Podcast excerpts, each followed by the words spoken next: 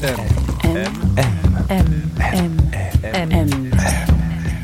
Le goût de M.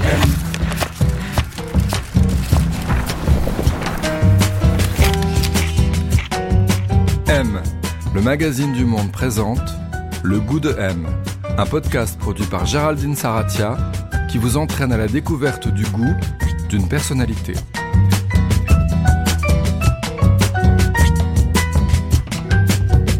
Qu'est-ce qu'avoir du goût? Qui a bon goût? Mauvais goût? Et puis d'abord, comment se forme le goût? Pour son neuvième épisode, le goût de M s'invite chez Pénélope Bagieux. En quelques années, cette trentenaire féministe, passionnée de pop culture, est devenue un des poids lourds de la BD française. Révélée par son blog, La vie de Pénélope Jolicoeur, elle a cassé la baraque avec Culotté, une BD construite comme une succession de portraits de femmes, athlètes, travailleuses sociales, exploratrices, peu connues ou peu retenues par l'histoire, mais qui l'ont toutes à leur manière façonnées. Culotté lui vaut de remporter un Eisner, l'Oscar de la BD, et vient d'être adapté en série animée à découvrir sur France Télévisions à partir du 8 mars. Elle revient aujourd'hui avec une nouvelle BD, Sacrée sorcière, l'adaptation d'un livre de Roald Dahl. L'histoire d'un petit garçon recueilli par sa grand-mère et qui va être confronté à sa plus grande terreur, un groupe de sorcières mangeuses d'enfants. Alors c'est drôle, irrévérencieux, un peu flippant par moments, émouvant aussi, très représentatif de l'univers bagieux. Oui, bonjour, c'est Anne Lemont. Et pour en savoir un peu plus, on a rendez-vous chez elle, un immeuble haussmanien dans le cœur du 11e arrondissement à Paris.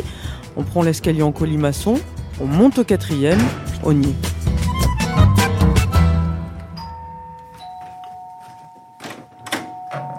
Bonjour. Bonjour. On est chez vous. Est-ce que vous diriez que c'est un espace qui vous ressemble ici? Euh, bah là, il est particulièrement rangé exceptionnellement, donc il me ressemble pas beaucoup. Normalement, il, il me ressemble un peu plus, mais Vous le décririez comment? si j'étais agent immobilier, Ouais, ou si vous écoutez la radio. euh, il est grand, lumineux, bel espace, il est proche, des, proche de tout commerce. Et étonnamment, c'est un meublé, donc euh, j'ai réussi à en faire mon espace, malgré le fait que la plupart des, en tout cas de, des, de la structure soit pas à moi. Donc j'ai mis mes affaires partout euh, sur les murs et pour vite, vite, vite me le réapproprier. On s'est promené dans le salon, très rangé et lumineux, près de la cheminée, des ukulélés, partout des livres, des bandes dessinées, au mur des dessins soigneusement encadrés de Cyril Pedrosa, Brecht Evans. On s'est assis auprès de la grande table et j'ai demandé à Pénélope Bagieux comment elle définirait le goût de son enfance, celui dans lequel elle avait grandi. Très marquée par une esthétique un peu années 50, 60. J'avais une maman, que j'ai toujours d'ailleurs, qui était vraiment une, une grande... Elle adorait, elle adore toujours l'illustration, les beaux dessins et les belles images. Bon, elle lisait aussi beaucoup, mais ce qui m'a plus marqué, c'était les beaux livres, notamment les livres illustrés un peu vieux des années 50 et 60.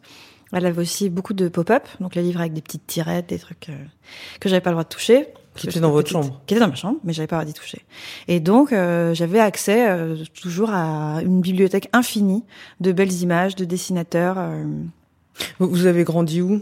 Dans le 10e arrondissement, près de la gare du Nord. Ouais. C'était quoi C'était un appartement? Ouais, c'était un appartement, ouais. Euh... Ça ressemblait à quoi? Euh, Ça me paraissait immense, mais je pense que c'est parce que j'étais petite. Mmh. Euh, et après, pour des histoires de galère d'argent, on a beaucoup déménagé. toujours un peu autour de la gare du Nord, quand même. Mais il y a toujours eu énormément de livres, en fait, chez moi. C'est vraiment, je pense, le point commun de... On a toujours eu le problème de où les caser. C'est quelque chose que j'ai gardé, c'est que c'est toujours le casse-tête de mes déménagements. C'est Et j'ai beaucoup déménagé ces derniers temps. et à chaque fois, c'est toujours, euh, quand je me dis, ah yes, j'ai réussi à tout caser, je me dis, et non, car voilà voilà qu'arrivent maintenant mes 19 cartons de livres et je sais pas ce que je vais en faire et voilà. Donc il y a toujours eu beaucoup de bouquins chez moi. Votre mère, elle était journaliste scientifique, c'est ça? Oui. Euh, je crois que ce qu'elle voulait, c'était être exploratrice. Elle aimait beaucoup dessiner euh, et très enthousiaste à l'idée que j'ai récupéré ce truc-là. Je pense qu'elle a vraiment, quand elle a senti qu'il y avait un petit euh, frémissement de dessin et d'âme artistique, ça existe chez moi, elle l'a vraiment vraiment encouragé quoi. Je pense que ma mère a vraiment une âme de cabinet de curiosité, mais avec peu de filtres, euh, c'est-à-dire euh, tout est bon quoi. Par exemple, elle a eu une phase où elle collectionnait les maps monde, donc on en avait des tonnes, voilà, comme un objet de déco. Il euh, y a pas beaucoup de murs libres sur lesquels il n'y a pas un dessin ou une affiche ou des photos, voilà. Donc c'est très chargé en fait. Surtout, et très foisonnant. Et euh, je pense que j'ai hérité cette angoisse du vide de ça. C'est que ça me rassure. euh, C'est aussi pour ça, je pense que je suis très bordélique et que j'ai besoin immédiatement de mettre du. C'est très rangé là. Euh, que vraiment, c'est- je- c'est pas du tout bordélique. J'installe un, un lichen euh, immédiat partout où je vais, Ouais. qui me rassure, qui est mes trucs. Et par exemple, euh, bah voilà, moi ça fait pas longtemps que je suis dans cet appartement, mais une des urgences c'était qu'il fallait que j'accroche mes dessins tout de suite. Je, c'est vraiment, euh, il faut que je, je, mes murs de caverne soient tout de suite. euh, Ça rassure, quoi. Ouais, et quand j'arrive dans un hôtel, euh, parce que je voyage quand même beaucoup pour le travail, Mm. c'est pas du tout possible d'arriver dans une chambre d'hôtel sans que immédiatement je vide tout dans les tiroirs, que je range tout, que j'installe tout dans la salle de bain. C'est qu'il faut que je prenne possession des choses en mettant mes affaires absolument. Et euh, je suis vraiment pas du tout Marie Kondo dans l'âme, quoi. Et, et votre père, enfin, vous avez pas tellement grandi avec lui, mais quel goût il avait, lui? Euh, mon père, il avait des guitares partout. Euh, Ah ouais? et, des instruments de musique, ouais, des Ouais. instruments de musique et des guitares et des disques absolument partout, euh, complètement en libre accès. Et du coup, je me rends compte maintenant qu'une grosse partie aussi de ma culture visuelle, c'est d'avoir fouillé dans des pochettes de disques et d'avoir été intriguée par des visuels. Il écoutait quoi? Il écoutait, il écoutait des trucs de papa, hein. il écoutait Jimi Hendrix et Ouais, Voilà. Les années 70, quoi. Voilà, de- ouais, voilà. cette, et euh, où et ça, mais vraiment j'ai eu des chocs visuels de couverture de disques en me demandant ce qui pouvait se cacher derrière. Ce qu'on a plutôt encouragé en me disant bah je sais pas écoute puis tu verras Mm. et vraiment des heures et des heures de voyage euh, sur place euh, en écoutant des, des albums entiers en regardant juste un visuel et en me disant. Mais c'est fou. C'est fou euh, Jimi Hendrix Experience avec toutes ces femmes à poil. Mais qu'est-ce Mm. que c'est que cette histoire Mm. voilà et puis euh, et c'était des univers quand même visuellement très forts euh, enfin je me souviens que quand j'ai commencé à découvrir Tommy à des euh, c'était je sais pas j'avais j'étais ce qui est sûr beaucoup trop jeune ça c'est certain. Ah ouais. J'avais 8 ans. Je pense que ça a co-nourri vraiment mon imaginaire euh, l'imaginaire du, du rock en fait l'imagerie du rock euh, beaucoup. Et puis euh, ouais des guitares des pianos des trucs qui traînaient partout Dans votre famille, en tout cas, il y avait un, il y avait un plaisir de manger. C'était important, ça, ou pas? Pas tellement euh, non pas tellement. Pas Mm. tellement un plaisir de manger. Ça ça m'est venu plus tard quand j'ai pris un peu les rênes euh, de la vie. Peut-être je fais peut-être pas justice à ma mère en disant ça mais, elle bossait beaucoup elle bossait Ouais. tard. Moi mes premiers souvenirs de bouffe c'est plutôt de m'être fait à manger très tôt quoi. C'est d'avoir fait beaucoup de pâtes au ketchup euh, que- quand je rentrais et que j'avais faim et qu'il y avait personne pour faire à dîner et, euh, donc euh, non. Après dans, chez mes grands-parents il y avait un truc euh, de gavage d'oie vraiment à chaque fois que j'allais chez eux et qu'ils me trouvaient déplumée qu'il fallait me Vous faire manger. en Corse ou mais les deux, tous Les mes deux. grands-parents sont Ouais. mais que j'étais beaucoup trop maigre et qu'il fallait me faire manger. Et alors là, pour le coup, ça, ça bouffait beaucoup et j'en ai hérité un vrai amour de la nourriture. Et on parlait politique beaucoup chez vous? Pas du tout. Du tout? Pas du tout. C'est fou à quel point j'ai grandi entre les gouttes.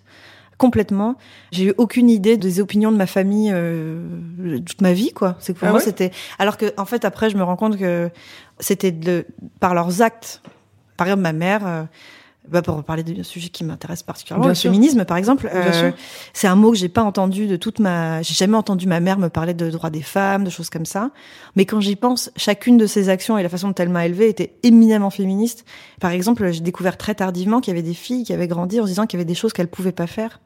Moi, c'est un truc qui a jamais existé dans ma vie. Moi, à partir du moment où j'ai dit, bah, quand je serai grande, euh, je ferai des dessins, ma mère a dit, OK, bah, tu vas être grande, tu vas faire des dessins et m'a poussée, m'a toujours, euh, ma grand-mère paternelle, qui était vraiment une, euh, une femme d'une autre époque. Je pense que le seul conseil qu'elle m'a donné toute ma vie, mais même quand j'étais toute petite, elle me disait, il faut vraiment que tu sois jamais, jamais dépendante financièrement d'un homme. On n'a jamais mis le mot féminisme sur ce qu'on m'a transmis, mais c'est sûr que j'ai été élevée là-dedans. Bah, j'étais élevée dans une famille avec une mère et une sœur et pas de père, donc, euh, ça donne une petite couleur, quoi. Euh, Là, on est de- dans- devant mes bibliothèques, devant mon salon, et donc je me suis fait un côté livre sans image. voilà, enfin même pas un côté, en fait, j'en ai, j'en ai trois, euh, trois rayons. Qu'est-ce qu'il y a de bien là-dedans Euh, euh, Ça, c'est super. Alors, c'est un livre de Margaret Atwood qui s'appelle. euh, il s'appelle The Pénélopiade, mais je pense qu'en français il doit s'appeler la, la Pénélopiade, j'imagine. Margaret Atwood qui a écrit la Qui a écrit la Ouais. Et en fait, euh, je l'ai acheté il y a très longtemps, avant même de connaître Margaret Atwood. Je l'avais acheté évidemment pour son titre. Mm. Et en fait, c'est l'Iliade racontée du point de vue des femmes. Racontée du point de vue de celle qui attend pendant 30 ans, en fait, pendant ce temps-là, et qui. Et tout ce, qu'elle, euh, tout ce qui se passe pour elle. euh, Il y a que des livres de femmes, en fait. Ouais, j'avoue. Euh, je fais pas exprès, mais euh, plus ça va, plus Je réfléchis. En fait, sinon, j'avais vraiment que des trucs évidents, genre connaissez-vous Annie Ernaux? Ah. C'est formidable, non? C'est vraiment sympa. Vous devriez essayer, c'est vraiment cool. Ah ouais, non, ça me plombe complètement. euh, Mais j'aime bien les bouquins qui me plombent. M, M. M, M. M. M. Le goût de M. Vos goûts à vous, justement, euh, ils sont portés sur quoi? Ça a tout de suite été l'image, le dessin Qu'est-ce qui vous a intéressé à vous? Ouais, les images. J'aimais bien les images qui avaient l'air mieux que la vraie vie, quoi. J'adorais l'idée que la, vie parallèle qu'on avait avec les, les, bah surtout les livres, en fait, faisait que le reste c'était pas grave du tout. C'est que même si j'ai pas grandi dans un environnement très beau, par exemple, c'était pas un quartier très beau, euh, c'était hyper bruyant, etc. Mais je- c'est pas du tout un souvenir qui m'a. Enfin moi, ma vie c'était pas du tout ça. Donc. euh, C'était quoi votre vie? bah, c'était vraiment les bouquins, quoi. Les Ouais, bouquins et les dessins ouais. animés, donc euh, c'était pas grave. Tout était un peu. Moi, je pensais vraiment qu'un jour j'allais trouver une porte secrète avec euh, qui donnait accès à un monde magique au fond de mon frigo, comme euh, dans la pub pour euh, pour les glaces, quoi. Enfin, moi, ça me Vous étiez paraissait beaucoup dans, Ouais. l'imaginaire, quoi, en fait. euh, ouais. Ouais, et après j'ai découvert aussi un autre pouvoir qui était que je pouvais créer ça. Je pouvais créer euh, des euh, cartes au trésor avec des mondes parallèles, des choses comme ça, et que ça c'était sans fin. Vous avez le souvenir d'illustrations précises, d'enfants qui vous ont marqué, de dessinateurs, de... Je pense que tout ça, en fait, on se rend compte plus tard quand on est Ouais. adulte et qu'on retombe dessus et qu'on se rend compte à quel point, hein, rétrospectivement.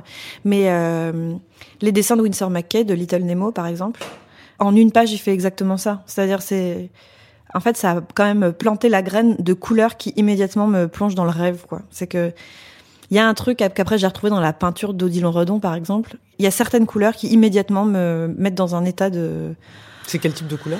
Ah, c'est le, le ciel un peu rose avec des, des petites nuances de turquoise dedans et des pêches très vifs. Enfin, ça, ça, c'est comme un truc d'hypnose où on tape dans les mains et ça y est, j'y suis, quoi. Ça marche très bien et c'est pour ça que j'ai un- une espèce de, je suis subjuguée par les paysages de soleil qui se couche dans les arbres. Ça me, ça finira jamais de me fasciner. Et puis, plus tard, quand j'ai commencé, parce que j'avais vraiment aucune culture euh, de beaux-arts, en fait, euh, jusqu'à ce que j'aille en école d'art.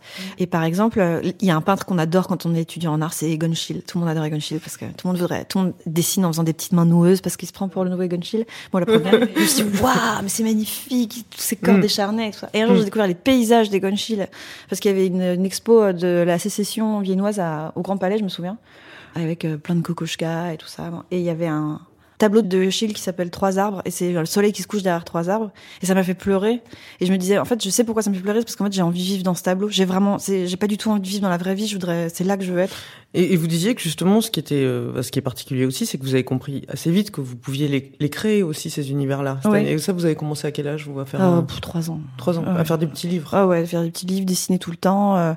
en fait c'était à la fois je pense pour mes parents très confortable de se dire que j'allais leur foutre la paix pendant cinq heures si j'avais des feutres mais par exemple euh, je me rappelle vraiment que quand on allait même faire les courses et que j'avais une boîte de feutres, j'avais des picotements. Je me disais, je vais avoir plein de papier blanc et des feutres, mais c'est bon, laissez-moi tranquille pendant des heures. Tout est possible, quoi. Et j'ai toujours ce truc quand je vois une belle boîte de crayons de couleur entière où on voit toutes les teintes. Et je me dis, oh, mais tout est possible. Ça me fait toujours ce truc-là. C'est du pouvoir, presque. Vous parliez de couleurs, vous parliez de certains illustrateurs qui vous avaient marqué. Les personnages, c'était, vous identifiez à qui? C'était, c'était pas comme aujourd'hui le monde de la BD. euh, Ah, à l'époque, vous avez grandi. Non.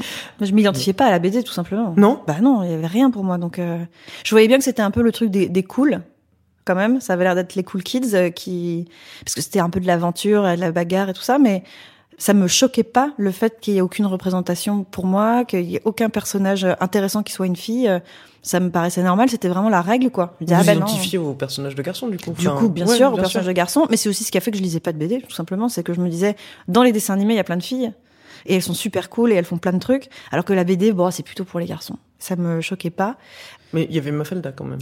Il y avait Mafalda, et c'était fou euh, qu'elle tienne tête euh, comme ça à, à la société. En fait, quand on y pense, c'est une héroïne tellement incroyable. Qu'on ait pensé à faire cette petite fille qui est la seule qui est raisonnable dans un dans au milieu d'adultes qui s'en foutent quoi c'est vraiment euh, la Greta Thunberg de l'époque quoi elle était incroyable euh.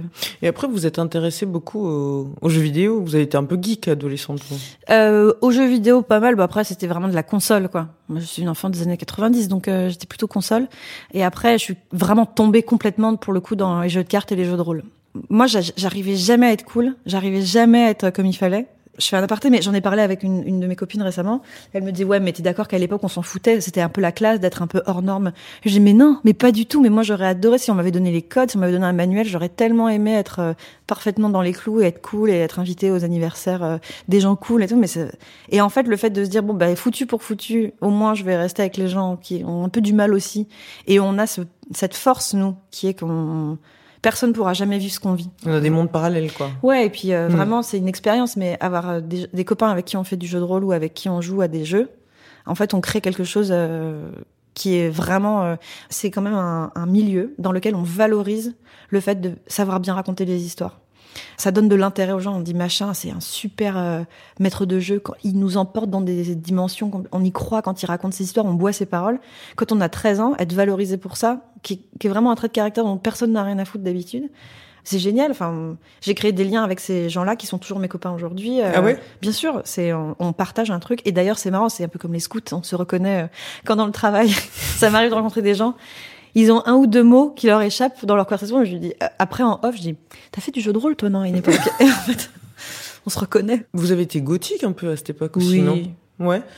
Oui, bah parce que c'était la forme de révolte la plus accessible pour moi, parce que j'étais dans une école euh, très stricte, donc euh, avec des gens assez catholiques, donc c'était très facile. Du coup, c'était vraiment la, la provoque à portée de main la plus simple. Il suffisait de d'avoir des t-shirts avec des groupes sataniques et hop, le tour est joué, j'étais une rebelle donc. Euh. Vous aviez quel rapport aux vêtements à cette époque-là, justement? Ben j'en avais pas vraiment parce que j'ai vraiment été élevée dans l'idée que s'occuper de son apparence c'était une perte de temps il y avait vraiment la dichotomie est-ce que tu es une fille intelligente ou est-ce que tu es une fille superficielle qui s'intéresse à son apparence? Euh, pas du tout de en, pas du tout en diaboliisant la coquetterie mais en disant mais quelle perte de temps alors qu'il y a tellement de livres à lire. oui genre c'est pas un langage intéressant tu vois, on s'en fout en plus c'est hmm. pas intéressant. Alors qu'en fait euh, je pense que au bout d'un moment j'ai eu, eu, quand même une, une, envie de ça. C'est que je me disais euh, je, sais pas j'aimerais bien savoir me maquiller par exemple. J'aimerais bien comprendre comment on fait. Puis il pas de tuto à l'époque donc si personne me le montrait je pouvais pas deviner. Après c'était une époque aussi où c'était par rapport aux ados de maintenant euh, qui, s'habillent tellement bien, qui sont tellement euh, nous, on était quand même un peu habillés comme des sacs. Euh, enfin, en plus, c'était une époque où la mode était quand même un peu cruelle, quoi. Les années 90, je rappelle quand même, on avait des, des jogging fluo pression. Enfin, c'était quand même pas très. C'était pas la plus belle époque de la mode, quoi je, m'habillais assez mal. Voilà, on peut le dire, je m'habillais assez mal. Voilà. Et à 18 ans, je, je sais pas si après votre bac, vous êtes parti à New York pendant un ah an ouais, pendant oh, pas un an, non, un an quelques mois moins que ça, quelques mois. Ouais. Est-ce que ça, ça a été euh, comme c'est une ville, euh, je crois que vous aimez beaucoup, vous êtes retourné y vivre un petit peu et, et voyager pas mal. Est-ce que ça a été la découverte de nouveaux goûts, ça? Euh, J'avais toujours eu, euh, de manière sous-jacente, quand même une vraie fascination pour la sous-culture américaine. Ouais, je trouvais ça fou de voir en vrai tous ces trucs. Je me souviens, je revenais avec des paquets de Big Red, les chewing-gums à la cannelle, et j'avais l'impression que je rapportais le Graal. Je me disais, putain, ça c'est vraiment les chewing-gums américains, quoi. Je trouvais ça cool, mais euh, je pense que c'était une époque où on voulait tous être américains. C'était, c'était ça qui était cool. Et on avait, on disait, mon rêve, un jour, c'est de faire Thanksgiving, ça a l'air trop cool. et donc, euh, aller en vrai, euh, c'était vraiment aller à la terre promise, quoi. De voir en vrai ces gens qui parlent vraiment comme ça dans la vie, d'avoir des vraies sirènes de bagnoles de flics et me dire, waouh, je suis dans un film. Mais de toute façon, New York fait ça à tout le monde. La première fois qu'on va à New York, on se dit, ah, c'est marrant, c'est exactement comme j'imaginais. Voilà, parce que parce que j'ai regardé Friends en fait, donc je connais déjà New York. À Seattle, il y a un endroit qui s'appelle le musée de la pop culture, qui est vraiment alors un temple extraordinaire. Il y a tout dedans. c'est qu'est-ce qu'on peut y voir? Et donc il y a à la fois euh, le studio d'enregistrement de Kurt Cobain et la première guitare de Jimi Hendrix, mais il y a aussi euh, le ballet de la sorcière du magicien d'Oz. En fait, ils ont les props, enfin les accessoires de tous les vrais tournages, de tous les trucs. Mais il y a aussi, par exemple, les premiers brouillons des cartes de Magic du créateur de Magic qui les a fait sur du papier à carreaux. Il y a tout. moi, je, saigne du nez quand je suis là-bas. Je sais plus où donner la tête. Cet endroit est incroyable. C'est trop beau. La musique, ça a été important pour vous? Vous parliez de, des disques de votre père, là vous me parliez de Kurt Cobain. Ouais, toujours. Ouais. C'est ma passion non professionnelle. Voilà. C'est que c'est ma passion qui a rien à voir avec ce que je fais dans la vie. C'est la liberté de. C'est genre pratique être mauvaise et c'est pas grave. C'est euh, ce qui me change les idées quand je suis en train de travailler. Que enfin, je peux pas travailler sans musique. Euh. Hmm. Je pense que c'est ce qui me provoque les émotions les plus fortes, même beaucoup plus fortes que les images. Pour le coup, autant euh, je peux pleurer devant un tableau, mais alors des playlists de trucs qui me font pleurer. Euh, c'est bien plus facile. Qui c'est qui a été hyper important pour vous? Alors que des mecs, je me suis mhm. rendu compte récemment. Ah ouais? Ouais. C'est fou, hein. C'est. Bah, je pense qu'il y a une partie de ce que j'ai hérité de mon père, euh, qui était comme une époque où. Euh, bah, les femmes n'étaient pas très mises en avant.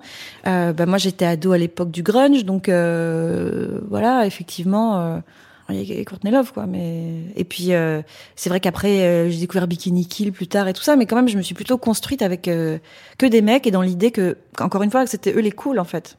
Pour être une fille qui était cool, si je voulais pas être euh, l'objet, il fallait que je sois comme les mecs. Il y avait pas d'entre deux, donc. Euh, euh, Ce qu'il voulait dire bah, c'est-à-dire euh, être dans une espèce de misogynie intériorisée, euh, de pas vouloir être comme les filles, euh, d'être euh, un peu. euh, Je déteste cette expression de garçon manqué qui est tellement une une malédiction qu'on ait rendu standard cette expression qui est atroce, mais de surtout pas vouloir être du côté des filles parce que les filles c'est chiant et machin. Et moi je suis vraiment cool, je suis un peu comme un mec et tout. Et euh, c'est c'est, je pense que c'est une des chances des jeunes générations de maintenant, c'est qu'une autre voie est possible et que les, les jeunes femmes, les, les jeunes filles ont complètement le droit d'une manière très cool et très forte d'être des filles. Elles n'ont pas du tout besoin de faire semblant d'être des mecs pour être cool. J'ai demandé à Pénélope Bagieux de m'emmener dans un des endroits de sa maison qui racontait son goût. Elle n'a pas hésité. Il faut retourner devant la bibliothèque. Et là, elle a choisi un deuxième livre. Euh, qu'est-ce qui est super aussi euh, Ça c'est super cette BD qui s'appelle Moi aussi je voulais l'emporter de Julie Delporte. C'est euh, déjà c'est magnifique, c'est au crayon de couleur et en fait c'est l'histoire d'une c'est autobiographique et c'est une jeune femme qui, a écrit ça à un moment où elle n'arrivait pas à avoir d'enfant et que ça l'a puis elle se demandait si elle en voulait toujours et en fait elle, elle avait une passion pour Tove Jansson, la créatrice des Moumines et elle a voulu aller partir sur une île sauvage, sur les traces de Tove Jansson pour vivre comme elle. Et puis en fait, ça marche pas du tout. Et c'est c'est vraiment bouleversant comme euh, BD. M, le magazine du monde présente Le goût de M. Il y a eu ce blog qui vous a rendu célèbre, ma vie est totalement fascinante. Et puis après, vous avez signé beaucoup de BD. Et justement, on parlait de musique. Et Vous avez consacré cette BD à Cass McComb, en fait, la chanteuse de Mamas and Papas. Euh, et, et ça, on a l'impression que ça inaugure aussi un, enfin une deuxième partie dans votre carrière, si on peut raisonner comme ça. Mais tout d'un coup, cette espèce de, je vais appeler ça un goût parce que c'est le titre de cette émission, mais de raconter des histoires de femmes, des, des, des destins de femmes qui sont pas forcément des femmes tellement retenues par l'histoire officielle, mais en fait euh, de rendre visible ça. Effectivement, euh, j'avais un blog où je parlais de moi. Euh, et puis après, j'ai j'ai fait un zoom arrière, c'est-à-dire que j'ai continué à raconter des histoires de femmes d'un point de vue de femme, mais en étant capable de plus en plus de m'éloigner de moi-même, mais en le racontant toujours exactement comme si je parlais de moi. C'était plus léger de s'éloigner de soi-même ou ça permettait d'autres choses euh? Non, c'est que c'est on prend la confiance avec le plus simple. On commence par faire des gammes. On se dit ok, je vais raconter ma journée. ok, c'est bon, j'ai à peu près fait le tour de la question. Maintenant, je vais inventer un personnage qui sera en fait moi, mais bon, on va pas le dire. Ok. Puis après, en me disant carrément, je vais faire des biographies de femmes existantes. Mais ce que moi je vais rajouter, c'est que je vais me consacrer à la partie de leur vie qui moi me touche et le raconter comme si c'était moi qui le vivais. Et je pense qu'on est capable de plus en plus d'abstraction au fur et à mesure qu'on prend de la confiance technique en fait dans sa façon de raconter les histoires. Ça a été quoi le déclic de la première culottée avec laquelle vous êtes intéressée? Euh, c'est Katia Kraft qui m'a toujours fascinée parce que quand j'étais petite, j'étais vraiment passionnée par les volcans et toutes les images qu'on voyait des volcans en vidéo en tout cas, il y avait toujours les Kraft qui étaient là avec leur petit bonnet rouge là à aller dans les volcans et il y avait une femme. C'était extraordinaire, il y avait une femme dans les volcans. On parle tellement toujours de Maurice Kraft et jamais de Katia alors que vraiment euh, c'est vraiment pas la femme d'eux quoi. Elle a vraiment fait des trucs. Et puis leur histoire elle est tellement euh, romanesque enfin quand j'ai fini euh, California Dreaming, je me suis dit j'ai un petit goût d'inachevé parce qu'en fait j'ai vraiment envie de parler de Katia Kraft et donc je réfléchissais à comment avec le même format une histoire hyper longue parler de Katia Kraft et puis avant de me lancer je me suis dit t'es sûr que tu veux pas plutôt parler de Peggy Guggenheim? Parce que c'est quand même vraiment quelqu'un dont t'as envie de parler aussi. Et puis en fait t'es sûr que t'as pas aussi envie de parler de Tove Jansson parce que quand même et puis voilà. Je me suis dit bon j'ai l'impression que j'en ai plutôt euh, 30 que 2 en fait donc on va changer de format Être culotté d'une certaine façon aussi, c'est vrai, c'est changer le, le vieux monde. En fait, il y a, y a des choses qui, qui bougent là aujourd'hui. Alors en ce moment, je suis dans une phase extrêmement euh, pessimiste, donc euh, je sais pas si c'est moment pour cette conversation. Je trouve que ça avance pas assez ou pas. Enfin, bon, il y a eu il y a plein de choses qui font qu'on des signes positifs. Il y a de plus en plus de demandes de parité, de. Mais je trouve que la résistance en face, elle est tellement, c'est tellement un gros éléphant, quoi. Non, c'est même pas un éléphant. Parce qu'un éléphant, ça, on a l'impression que c'est quelque chose de passif, qui est juste, qui, qui est un peu inerte, qui veut pas bouger. Je trouve que ça redouble de férocité en face pour empêcher les choses de changer. Euh, j'y vois plus de l'inertie et de la maladresse en face maintenant. J'y vois une vraie volonté d'empêcher les choses de changer parce que ça dessert des gens que les choses changent. à la fois, je vois des, initiatives qui me donnent vraiment beaucoup d'espoir, euh, des marches où on est vraiment très très nombreuses, des choses comme ça. Je me dis, mais tu vois, quand même, ça c'était impensable il y a cinq ans, c'est génial. Et la réponse en face me déprime vraiment comme une, une baffe encore plus lourde de, eh ben c'est bien, vous êtes plein dans la rue, mais en fait on s'en fout. Voilà, on s'en fout et on changera rien. Puis c'est comme ça. Et eh, ma pauvre, malheureusement, les choses sont comme ça. Et j'ai vraiment du mal à à me dire, à me concentrer sur euh, ce qui, sur les petits signaux qui deviennent positifs. Et votre, votre pouvoir à vous, c'est c'est d'essayer d'agir sur les représentations, c'est de, de, de, présenter des, des histoires alternatives, des... J'aimerais bien me dire que j'ai un pouvoir là-dedans. Euh, J'essaye de me dire ça dans les moments où vraiment c'est l'obscurité totale et je me dis mais même toi tu participes un peu à quelque chose. Je m'accroche vraiment comme un doudou à tout ce que j'ai comme retour de lectrices jeunes qui me font me dire ça peut pas suivre une trajectoire négative les 30 années qui viennent avec des gens comme ça qui aujourd'hui ont 12 ans. Alors là, vous venez d'adapter euh, Sacrée Sorcière de Roald Dahl. Euh, ça, c'est un, bon, un livre que vous adorez depuis que vous êtes enfant. Mhm. Ça, c'est un livre qui représente un peu votre goût, si on essaie de le définir. Ah ouais. Bah déjà, euh, j'ai collé ma grand-mère dedans, donc euh, ça, c'était une bonne chose de faite. Grand-mère qui, qui fume le cigare, Ouais. Ah ouais, qui est ouais. géniale. Elle est super. Elle est vraiment super. Et puis, euh, elle a mon goût vestimentaire. Alors là, pour le coup, on peut Alors, c'est quoi? Décrivez-le-moi. les imprimés animaux, euh, pas pas avoir peur d'oser des mariages de motifs, c'est très important. Et puis euh, non, elle a des trucs de ma grand-mère vraiment de, elle est assez euh, criarde quoi dans ses choix de de couleurs, De de coiffure euh, voilà. Et puis il y a un ton qui est très étonnant dans ce livre aussi. Enfin, je sais pas si ça c'est un truc qui vous correspond parce que c'est un livre pour enfants, mais en même temps où on parle aux enfants d'une manière euh, tout à fait inhabituelle, euh, c'est-à-dire très réelle, Mhm. très avec il y a de la cruauté, ça fait peur. Enfin, il y a c'est très particulier quand même. C'est ce que j'aimais dans le roman en fait. Maintenant, je me Mm. rends compte et je pense que c'est ce qu'on aime chez Roald Dahl, c'est qu'il parle vraiment aux enfants pas comme elle est débile quoi. C'est que à la fin, les gentils gagnent pas forcément. Les adultes sont pas forcément des gens gentils qui veulent du bien aux enfants. Particulièrement dans Sacrée Sorcière, euh, je trouvais que ce qui était super, c'était de rire de quelque chose qui fait peur. En fait, je me souviens que moi, quand j'étais petite, c'était aussi, enfin pas que moi, c'est le principe. Hein, quand on grandit et qu'on dompte un peu ses peurs, c'est trouver du grotesque dans les choses qui font peur et se dire, ah, mais en fait. euh, voilà, le monstre il se coince le pied, il hurle parce qu'en fait bah il pleure comme un gros bébé et puis c'est la fin de la peur en fait. À partir du moment où on a décapité un peu euh, le terrifiant en se disant et donc je voulais que mes sorcières elles soient elles aient un côté vraiment grotesque aussi et qu'on apprivoise ça qu'on se dise oui, d'accord, c'est des créatures qui veulent tuer tous les enfants de la terre, ce qui est un projet assez sombre, mais en fait euh, elles sont un peu nulles quoi. Elles se prennent les pieds dans le tapis, elles sont un peu ridicules, tu vois. T'as pas de raison d'avoir peur de ça en fait. Si je vous demande de définir euh, votre goût en BD, ce qui fait qu'un personnage ou un univers vous plaît, c'est quoi? Eh ben, j'arrive pas du tout à trouver le dénominateur commun de, de ce que j'aime. Euh, j'aime bien quand le livre soit, quand le livre soit terminé, j'ai, je continue à, à, dans des conversations avec des gens ou quand j'y repense,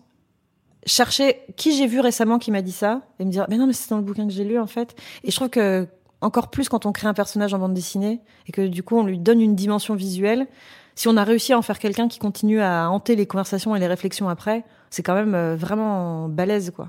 Par exemple, je me souviens quand j'avais fini Fun Home d'Alison Bechdel, qui reste euh, pour moi la bande dessinée la mieux écrite que j'ai jamais lue. Je me souviens que j'étais agacée que les gens me parlent juste après. Je voulais garder une heure de silence pour continuer à la mariner et à réfléchir à ce que j'avais lu. Et j'étais vraiment exaspérée par l'idée qu'on vienne me déranger. Je voulais un peu de solitude encore avec elle. Je voulais qu'on reste encore un peu toutes les deux. euh. Voilà, je pense que c'est un bon point commun. Ça et évidemment aussi euh, bah, quand c'est beau et que c'est bien dessiné. hein. Ça, ça marche très bien sur moi aussi. euh. Je pense à ça parce que je vois mon Brecht Evans qui est là, mais euh, Ça? ouais. Le, dessin qui est au Ouais, mur ouais, là? le dessin qui est là de, de Brecht Evans, qui est vraiment pff, un des, enfin les deux. euh, Il y a, il y a Pedrosa à côté. Ça, c'est des dessinateurs qui me font retrouver ce truc très j'ai cinq ans et demi de j'ai envie de vivre chez eux. Ça a l'air mieux que dans la vraie vie, quoi. Vraiment, les deux me font ça. euh. Brecht Evans, euh, ces livres où c'est des déambulations dans des bars de Paris la nuit. Mais sauf que c'est la version rêvée de ça, c'est qu'on on rêve à moitié. Il est, c'est tellement onirique, tellement fou que quand le livre s'arrête, on a l'impression de se réveiller le matin. C'est ça, ça marche très bien. Alors là, il pourrait faire une histoire toute pourrie. Lui, j'en aurais rien à foutre. je le suis, les yeux fermés. Il c'est, c'est tellement un poète du dessin que je fonce. On est retourné une dernière fois près de la bibliothèque et Pénélope Bagieux nous a cette fois montré un autre endroit, une pile de bandes dessinées qu'elle achète, dit-elle, compulsivement. Je peux parler d'une BD que j'ai pas encore lue? C'est le nouveau, la nouvelle BD d'Anne Simon. Coup, c'est Gigot. Euh, Anne Simon, c'est, je, je comprends pas que ce soit pas plus connu parce que le dessin est extraordinaire. C'est hyper intelligent. C'est c'est drôle, c'est avec des références incroyables tout le temps, et il y a un, un vrai discours politique euh, caché dans la poésie et l'innocence qui est qui est incroyable et on peut les lire dans n'importe quel ordre. Et ça, c'est le dernier et je me le garde pour euh, quand j'aurai fini tous les trucs que, que j'ai à faire aujourd'hui. Ce sera mon petit. euh, C'est incroyable. Et c'est si beau. C'est à la fois, j'adore le lire et à la fois, j'adorerais savoir dessiner comme ça. Voilà. M. M. M. De M. Au cours de votre vie, est-ce que vous diriez que vos goûts ont beaucoup évolué? Mais non, pas du tout en fait. Ils se sont, euh, ils se sont radicalisés. Euh, Ils se sont renforcés, Bah radicalisés, ouais, en fait, euh, je trouve toujours que ce que je lisais quand j'étais petite et qui était super, bah c'est toujours super. Euh, quand je regarde aujourd'hui euh, euh, les décors de Alice au pays des merveilles, euh, maintenant je sais que c'est Marie Blair, je sais que machin, mais c'est toujours le truc le plus beau en fait. Ça a pas changé. Maintenant, j'ai euh, j'ai un peu l'œil des, des, des ficelles et des rouages. Je me dis ah mais oui, très malin d'avoir mis telle couleur à tel endroit. Mais en fait non, ça marche toujours pareil. euh, Ça me fait les mêmes choses. On est chez vous là. Vous avez quelle relation avec les objets, vous? C'est important pour vous les objets? Ça l'était beaucoup jusqu'à ce que je sois obligée de déménager, changer de pays, faire un déménagement par an et que j'ai vraiment dû me concentrer sur euh, l'essentiel. Alors c'est quoi du coup l'essentiel? Alors vraiment pour le coup les, les dessins, mes dessins que j'ai que j'ai achetés, c'est vraiment mes bébés. Je pense que c'est je suis comme une vieille dame avec ses chiots, c'est vraiment ça. C'est que je suis pas tranquille tant qu'ils sont pas arrivés du déménagement, je vérifie que oh, ils, vont bien, ils ont pas été abîmés et euh, et c'est mes folies d'achat, c'est les seules choses pour lesquelles je peux vraiment me dire euh, bon bah c'est pas de l'argent perdu. Allez voilà, toute ma vie euh, je la regarderai en me disant oh c'est mes bébés, je les aime tellement. Je disais que je suis pas du tout Marie Kondo, mais il y a quand même un truc, c'est que j'ai découvert la le soulagement et la liberté, par exemple, d'avoir moins de vêtements, moins de livres, moins de trucs, et de se dire, euh, c'est marrant, il me manque jamais les autres trucs. Je me souviens plus ce que j'avais, en fait, je m'en fous. C'est plus simple finalement. Ouais, il y a une espèce de, liberté dans le fait ouais. de se dire, eh ben, j'ai trois pulls, voilà. Et, et en fait, c'est cool et, et j'ai moins besoin d'accumuler des choses pour me rassurer, je pense, que- qu'avant. Mais alors, vraiment, mes dessins, euh, c'est le premier truc que je sauve du feu, quoi. C'est un incendie chez moi. Est-ce que vous vous méfiez du, de la notion de bon goût vous? Ça a un sens pour vous? Euh, pendant longtemps, euh, je pense que j'ai été enfermée dans une forme un peu de. Je me suis rendu compte de ça, notamment à propos des livres, de classisme un peu. Me dire euh, toutes les phrases un peu cons qu'on entend, genre on peut juger quelqu'un quand on débarque chez lui en voyant les livres qu'il a et tout. Moi, j'ai vachement grandi là-dedans, dans l'idée que normalement, quand même, on a beaucoup de livres, normalement, on aime les belles choses. Ce qui est vraiment un snobisme de classe atroce dont je me suis défaite après. Pourquoi c'est un snobisme Mais de parce classe? que c'est bah, c'est un grand débat, mais le fait de nier qu'on est le produit de son environnement euh, et qu'on a un mérite à euh, n'importe quelle forme de vernis culturel, c'est horrible en fait. Par exemple, dans ces cas-là, bah, j'avais j'avais zéro culture euh, picturale jusqu'à ce que des profs me fassent ma culture picturale à 20 ans en me disant euh, alors ça c'est Matisse en fait. Et euh, je pense que plein de gens ont certainement ri dans leur pull en faisant elle ne connaît pas Matisse. Voilà. et ben on est toujours à la neuneu qui sait rien de quelqu'un et Ouais, c'est comme les gens qui sont, je pense, très rassurés par les longues études, les diplômes. Enfin, il y a un truc un peu de se faire une petite coquille de ah perché, je suis intelligente puisque je possède plein de livres. Et moi, j'ai pas mal été élevée là-dedans quand même. Donc, euh, le bon goût, euh, ouais, c'est un terme dont je me méfie vraiment, quoi. C'est, il faut revendiquer aussi un peu le, le mauvais goût et le. C'est quoi le mauvais goût? Ben, Ça peut être la singularité aussi. C'est tenter des percées de temps en temps en dehors de ce qu'on a toujours connu comme étant validé comme bien. Euh, c'est de se dire euh, peut-être que ça va pas vous plaire, mais moi j'ai adoré tel bouquin qui pourtant est un best-seller et vendu en gare. Tenter, observer les réactions et se dire ça passe, ok. Et petit à petit se dire mais en fait je m'en fous et puis surtout euh, je peux moi être prescriptrice en fait. Mon goût peut aussi faire école quoi. Moi, c'est hyper vaniteux, mais il y a rien que j'aime plus que mettre des gens à la BD. quoi. Pas avec ce que j'écris, mais avec ce que je recommande. Euh, convaincre quelqu'un de lire une BD et qui me dise putain j'ai adoré, mais c'était dingue. Mais quel quel ego ça me donne. Je suis hyper fière après. Quel type de goût vous plaise? Je parle d'une manière sensible. Le gras.